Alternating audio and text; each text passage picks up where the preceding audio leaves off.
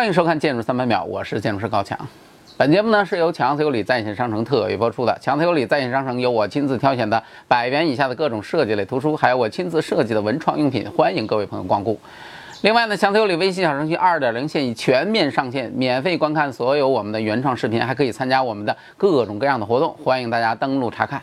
登录方法很简单，直接进入强子有理公众号，点击菜单下面的任意一个按钮就可以进入了，也可以微信小程序去搜索关键词“强子有理”，点击“强子有理 online” 即可。这些你都不会啊？那就用手机现在截屏，微信直接扫描屏幕上的二维码就 OK 了。上一期呢，我和大家聊聊国博和故宫诞生的故事，还说到了俄罗斯女沙皇创建的埃尔米塔什博物馆。然而这些呢，用咱们的话说，那都叫封建主义残余。在当时的年代，最流行的不是这些东西，最流行、最时髦的是我下面要说的这个临时建筑。一九二九年，西班牙在巴塞罗那搞了一次国际博览会。这届博览会本身影响力并不是很大，但博览会上的一栋建筑却成为了建筑史上永恒的经典。或者说，人们现在还记得有这次博览会，完全是因为有这个建筑存在。虽然这个建筑在博览会结束之后就被拆除了，临建嘛，但因为人们太喜欢了，没事儿还总有人去找去看。于是，在一九八六年又进行了复建，而这个建筑就是著名现代主义建筑大师密斯设计的巴塞罗那博览会德国馆。严格来说呢，这个建筑是个临建嘛，因此这个建筑的功能性并不强。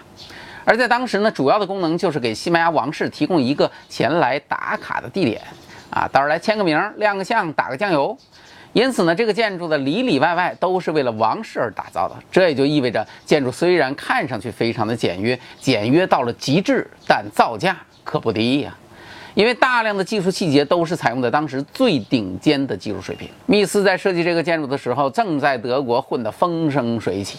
而他的前同事格罗皮乌斯同志已经创办了包豪斯学校，科布西耶同志呢也正在完成自己最重要的代表作萨菲别墅，而远在美国的赖特同志则正在经历人生的悲欢离合，刚和第三任老婆离婚，自己在日本的帝国饭店经受住了东京大地震的考验，赢得了广泛的赞誉。密斯自己呢也在完成这个建筑之后，达到了自己早期事业的顶峰，马上就被格罗皮乌斯邀请去包斯当学校的校长。德馆这个建筑啊，在当时引起了非常大的轰动，影响力一直持续到现。现在，即便今天再看这个建筑，也会让你真心的佩服密斯能把如此简单的建筑做得如此的有气场。你没听错啊，是气场。我觉得这个建筑的气场是无以伦比的。相比之下，科布的早期建筑显得缺乏诗意和一种浪漫的感觉。感情丰富的密斯呢，和赖特这俩人其实有一些相通的地方，只是表达方式不太一样。德馆呢，属于那种只可意会不可言传的建筑。单看建筑，简单无比，就那么几片墙，有的是石材的，有的是玻璃的。墙上俩水池，一大一小，还都是方的。一个大屋顶还是平的，下面顶了几个钢柱，感觉好像没啥。但这个建筑，你站在任何一个位置，你会发现视野所及的地方就是一幅画，非常的美。而你如果走在其中，你会发现不以景意不仅可以用于苏州园林的解释，还可以在这里完美的体现。显然，密斯没学过苏州园林啊，所以别认为是受到中国园林的影响，但他们的空间本质可能是一样的。只是密斯的做法难度更大，因为太简洁了。非常值得一提的是，德馆当中的那把著名的椅子——巴塞罗那椅。设计这把椅子的不仅是密斯，还有他的一个长期的合作伙伴莉莉·瑞西。瑞西呢是那个时代非常优秀的女性室内设计师，也在包豪斯任教。她和密斯合作设计了大量的经典家具。不过今天呢，很少有人再提起瑞西了。一方面，也许是因为密斯的光芒太过于强烈了；而另外一方面呢，也许是因为瑞西是个女性，而在设计这个领域，女性是很难赢得相同的尊重的。设计这把巴塞罗那椅的时候呢，要求是这个椅子是用来给前来打卡的那个西班牙王室坐的，因此呢，密斯和瑞西参考了埃及法老王的宝座，最终的结果非常的成功。所以我们必须要明白啊，德国馆从建筑到室内虽然非常的简洁，但却令人感觉非常的高贵，那是因为这原本就不是为普通人而做的设计。密斯的德国馆是在一九二九年的巴塞罗那博览会上开放的。说来也巧，同样是一九二九年，中国也在搞一个博览会，并且也催生了一个博物馆。这个博览会就是中国的西湖博览会，博物馆呢是浙江省博物馆。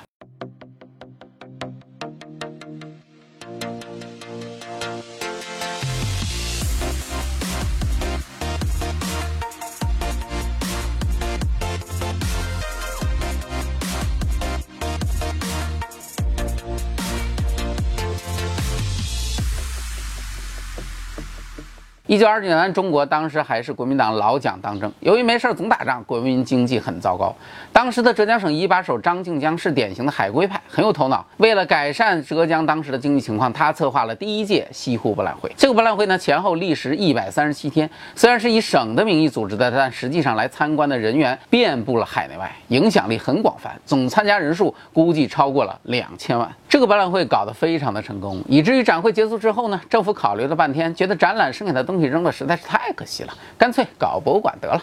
于是就开始筹备，当时的名字呢叫做浙江省西湖博物馆，选择了文澜馆啊、什么王阳明祠啊等等这些老建筑作为馆址，后来一直发展到今天的浙江省博物馆，现在是浙江省内的第一大博物馆。不过浙江省博物馆呢，在当时只是一个地方上的博物馆，远没有后面这位来头大。他就是一九三三年开始筹备的南京博物院。大家可能会奇怪，咋一个南京的博物馆比一个浙江省的来头还大呢？因为那个时候南京是中国的首都啊。当时的情况呢是蒋介石刚在形式上统一中国，所以从一九二七年开始，南京作为首都迎来了一个十年建设高潮。南京博物院就是在那个时候诞生的。在上集当中呢，我们提到了国博和故宫的历史。一九三一年，小日本侵略东北，整天盯着华北这块肥肉，其中当然包括北京啊。在这种情况之下，老蒋开始琢磨故宫的宝贝的事儿了。于是决定把宝贝运到南京，在南京新建一个博物馆。因为当时南京是首都，所以这个博物馆你可以理解为北京国博的一个二点零版本。主要的推动策划人还是蔡元培。先是在一九三三年搞了一个国立中央博物院筹备处，接着在一九三五年梁思成牵头搞了一次方案竞赛，邀请了当时民国比较有名的十三名建筑师参加。啊，你想想啊，这个竞赛是什么感觉？和今天咱们国博搞设计竞赛影响力差不多。所不同的是，今天国博设计竞赛基本没咱们国人什么事儿啊，而那个时候指定只能是中国建筑师参加。当然，不仅人员国产，在设计要求上，梁先生也明确的要求要搞中国风建筑。后来的结果呢，是徐敬直的方案获得第一名，陆谦寿和杨廷宝先生的作品分列二三名。徐先生呢，虽然是中国制造，但书可是在美美国读的。一九三零年毕业于美国密歇根大学，回来后两年就在上海创办了兴业建筑师事务所。当时赢得竞赛的时候呢，不过才毕业区区五年而已。按现在的标准，充其量也就是一个小小的建筑负责人。但当时命好，已经赢得了给国家设计博物馆的机会。不过虽然徐先生中标啊，但业主代表可是梁先生啊，所以后来梁先生要求徐先生将中标方案的仿明清风格改成了仿辽代风格。参考的对象呢是当时发现的最古老的木木结构建筑——辽代独乐寺的观音阁和山门。实际上呢，南京博物院的建筑设计特别能代表当时的建筑风气。民国时期的中国人呢，虽然长期受到战争的蹂躏，特别没有安全感，但那种特别的时代呢，我们最需要增强的恰恰是民族自信心。虽然当时的中国建筑师大多数都是从国外留学回来的，但是这些建筑师呢，却没有简单的将国外的建筑风格直接搬到中国，而是都在努力的尝试将中国传统的风格与当时新建筑的需求结合在一起。大屋顶建筑也就是从那个时候开始诞生的。这其中也包括后来的1936年建成的上海市立博物馆。上海市立博物馆跟南京博物院不同的是，现代的元素更多一些。仅在入口的地方仿传统的城门，用了重檐歇山式的屋顶，而主体建筑呢，则以平顶为主。在开窗等局部采用了一些传统的元素符号。从这些地方呢，我们都可以看出来啊，中国的建筑和中国的建筑师当时的设计水平一点都不输给今天。甚至在设计上，比如南京博物院的主体建筑，无论是比例。细节还是与现代建筑结合的方式都非常非常的棒，远超今天很多地方的建筑垃圾。而就在上海市立博物馆建成的一九三六年，一个八十岁的老头给美国总统罗斯福写了封信，对总统说：“老大，这么多年了，我买了很多的艺术品，现在我老了，快不行了，我想把这些东西捐给国家，建一座博物馆，可以吗？”我的要求很简单，这个博物馆就叫国家美术馆。建筑师呢，你可以考虑采用建筑大师波普来设计。那么这位老人是谁呢？他就是曾经的美国财政部部长，一位有钱的银行大亨梅隆。梅隆从二十五岁开始玩收藏，没事就买点艺术品自己留着看。但是后来呢，由于美国税收太狠，为了避税，梅隆就成立了信托基金来购买艺术品。其中有一次花了六百多万美元，从埃尔米塔什博物馆买了二十一幅世界名画，其中包括像拉斐尔、提香这些大师的作品。花了这么多的钱买了这些东西，当然就引起了各方的注意了。也因此，关于梅隆避税的问题遭到了政府的调查，以至于当时担任国家美术馆筹备处领导的梅隆最早的新馆计划就泡汤。后来梅隆一看自己岁数也大了，再不弄，自己死后这些艺术品就不知道能不能控制得住了。于是就写了那封信给罗斯福，权衡再三，美国政府接受了梅隆的捐赠，开始建造国家美术馆。美术馆在一九四一年三月十七日建成，梅隆和波普都没能亲眼看到建筑完工，两个人在四年之前就去世了。美国国家美术馆采用的是新古典主义的建筑风格，入口标志性的三角形的山花门廊，后面是直径三十一米的圆形穹顶大厅，建筑东西呈对称式的排列，看上去非常的有气势。这个建筑在建成的时候是当时世界上最大的大理石建筑。为了达到这个最大，为了超过当时的英国国家美术馆，梅隆不惜做出了超出建筑预算的这样的一个决定。可见啊，一个国家强大之后，臭显摆的心理那谁都有。当时波普设计的国家美术馆的东边还有一块地。一九六八年，另一位著名的建筑师在那里设计了国家美术馆的二期工程，从此波普的这个呢就被称为西馆，新的建筑被称为东馆。